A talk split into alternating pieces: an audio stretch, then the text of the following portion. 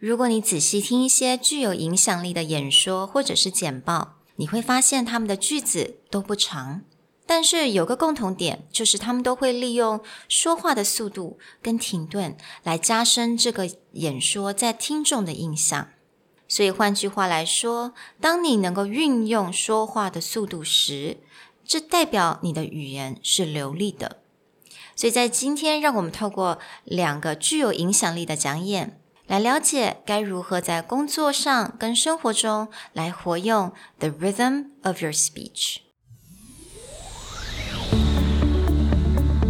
Hello，欢迎来到 Executive Plus 主管双语沟通力的 Podcast。我们希望带给大家最实用的沟通工具，包括了成功人士对全球市场的分享、职场英语的技能、跨文化沟通技巧与其他能帮助您成为出色领导者的工具。Hi, I'm Sherry, founder of Executive Plus. As a language trainer and certified coach, I've trained hundreds of managers from Fortune 500 companies such as Dior, Google, Deloitte, and Yahoo. And I'm Nick, Director of Communication Strategy at Presentality. I've helped startups raise millions of US dollars in funding and train the executives of publicly listed companies to present on the global stage. Welcome to the Executive Plus podcast where you can take your communication and language skills from good to great.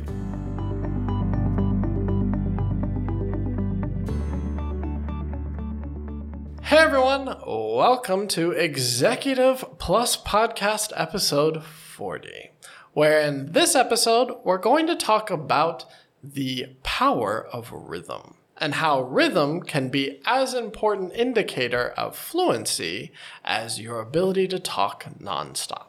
嗯，没错。其实我们想要做这个单元也非常久了，right？但是我们一直没有找到足够的算是 resource or 证据吧。Yeah, just the not just evidence, but like a really clear way to demonstrate how powerful rhythm can be. 嗯，那其实我们发现说，很多人觉得说，诶，讲话很流利就要讲得很快，所以你会发现很多人站在台上，不管是做 pitch 或者是演说，或者就是算是在 discussion，他们都会觉得要讲得很快，讲得很快，这样子才代表说我的英文非常的好。但其实这个真的是一个迷思。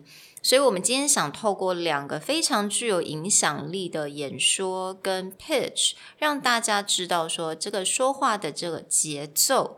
它其实是个非常有用，也而且是非常简单的一个工具，能够加强你的流利度。Now, where we get inspiration from this comes from Amanda Gorman, who is the National Youth Poet Laureate for the US and recently recited her poem at Joe Biden's inauguration. 没错，在这个 Joe Biden 的就职典礼上面，有一位二十二岁非常年轻的诗人，那他的名字叫做 Amanda Gorman。那他的诗也被疯狂的传阅。那他呃，在这段诗呢，我们就想让大家能够听听看，当你很重视这个说话的节奏，the rhythm of your speech，当你很重视这个节奏的时候，跟你普通在念。念句子其实有非常大的不同。那我们今天在做这个 episode，我们的 inspiration 也来自了 Andrew，也就是 Nick 他的 co-founder，Presentality co-founder。那他这个文章呢，他就讲到了非常多，他 break down 这个 poem，那有非常多不同的重点，就是我们在学语言的时候，我们怎么样可以利用说话的节奏啊，或者是不同的工具来加强我们的语言。那这个 link 我们就会在我们的 description box。So, for the purpose of demonstrating the power of rhythm, let's talk about what happens if you were just to read her poem mm. with no rhythm, flatly, the way that you and I would just be having a conversation. 嗯，所以让我来就是只是念这个 poem，然后没有任何的节奏，没有任何特别的停顿，然后就让我们来听听看，然后我们等一下再听听看 Amanda 她怎么说，让你自己感觉一下这个不同。So here goes. If it's just reading it, when day comes, we ask ourselves, where can we find light in this never-ending shade? The loss we carry, a sea we must wade. We've braved the belly of the beast. We've learned that quiet isn't always peace and the norms and notions of what just is isn't always justice. You can start to get a sense of rhythm just because it is a poem. But let's listen to how Amanda Gorman recites her own poem and uses rhythm and pauses to create drama and emphasis. When day comes, we ask ourselves, where can we find light in this never ending shade? The loss we carry, a sea we must wade. We've braved the belly of the beast. We've learned that quiet isn't always peace. and the norms and notions of what just is, isn't always just is. I hope that by listening to both sides, you can start to hear the contrast of what happens when you create a very rhythmic speech or a rhythmic pattern to the way that you talk it starts to build emphasis on certain things, and you'll notice that certain words get highlighted that when just speaking quickly or speaking without rhythm lose their emphasis. So 刚刚 Nick 有提到，就是我们要怎么样去 highlight 某一些字。那为什么要讲到 rhythm？也就是我们要透过了停顿，透过了这个我们的节奏，去让 听者听得到我们所讲的重点，那这个重点可能是一个字，可能是两个字，可能是一个 phrase 都有可能。所以你在做你的节奏的时候，你在什么地方要停顿的时候，这个时候就是一个很好的工具，也就是一个很很有用的一个技巧。So many of you might be wondering.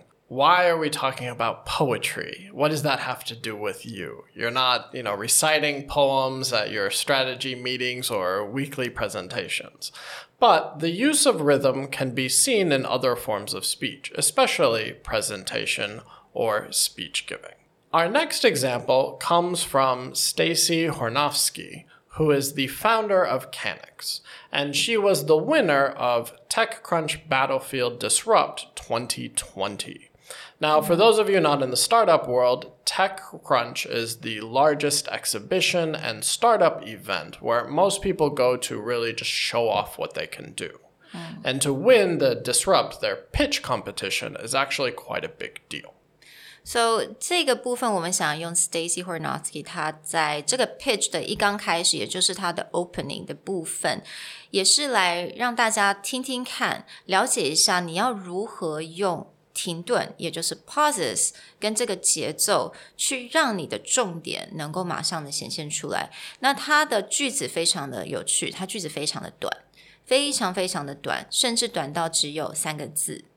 Right. This is again going back to that idea that rhythm can be part of fluency. In the case of the opening of her speech, she uses a mix of very short sentences and very long sentences. But within her long sentences, she has key pauses to create emphasis and to create rhythm, almost like a drum beat. Mm. Let's listen to her opening. Weed is legal, which means weed is regulated heavily regulated. Under current law, every single cannabis plant needs to be tagged with a barcode tag, and every single plant movement needs to be reported to the state track and trace system. 所以你们刚刚听到了，呃，与其他说我们刚刚听到的第一句嘛，weed is legal，它这个地方就有个 pause。那第二句他就说，which means weed is regulated。 它这个地方就有两个 pause。那与其我们比如说平常就是用念的这种方式，我们就讲 which means weed is regulated，就非常的 flat。虽然你已经讲陈述你想要讲的重点，但是你听不到那个重点。但他用了这个两个 pause，which means weed is regulated，你听得到这个 weed 跟 regulated 这两个字，也就是他这边的重点。Right. So when she puts all of this together with the pauses, you can really see where she's going with the initial part of her presentation.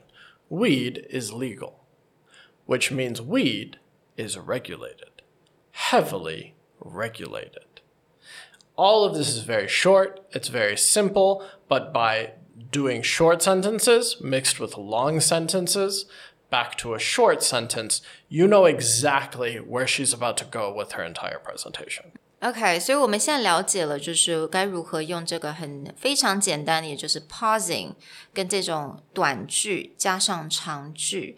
那我们来再听一个 example 好了。I think Nick, you have another example how you open the presentation, right? Right. So again, back to how can you use this in your own presentation? Let's say you're responsible for giving the end of year presentation, and there's a key idea that you want to put in someone's head rather than standing up there and giving a very long and complicated speech, you could open with using this very rhythmic and very short sentence idea. Mm-hmm. For example, it's the end of the year.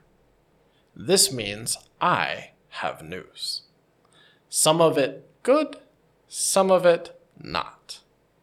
But in the end, these are just numbers. What we do with these numbers will determine our success in the coming year. Hmm. Nothing that I just said was really long, mm-hmm. nothing of it was really complicated, but at the end, everyone knows what this is going to be about. And I have made my main point very clear. Hmm. I'm going to share numbers, but what we do hmm. is the important part. Yes. And I also heard that some it's good, some it's not. and that's important too. You know, Right. it's not all great news, but that's okay because what we will do, that's the most important part. Right. So I'm trying to use this rhythm to get someone onto the same page. It doesn't need to be complicated, it doesn't need to mm. sound fancy, but the next time that you start your presentation, think very carefully about that open. How can I use rhythm? How can I use short, succinct, and very clear sentences to really get everyone on the same page? Now, if you want to get into more complicated or fancier ways of using rhythm, I recommend checking out the article we talked about before, and you can see how to use rhythm to get people excited, to calm people down. But at least for the next time you give a presentation, think carefully how can I use rhythm to mm. open? So I really hope you guys can give this trick or this tool a try the next time you give your presentation or just having discussion with your boss. So I really hope you guys enjoy this episode and I will talk to you guys next time. See you next time. Bye. Bye. 如果你喜欢我们的 Podcast，欢迎来追踪我们的主管英文 Executive Plus 的 Facebook。那也可以写信到我们的信箱 yourcareerplus at Gmail dot com。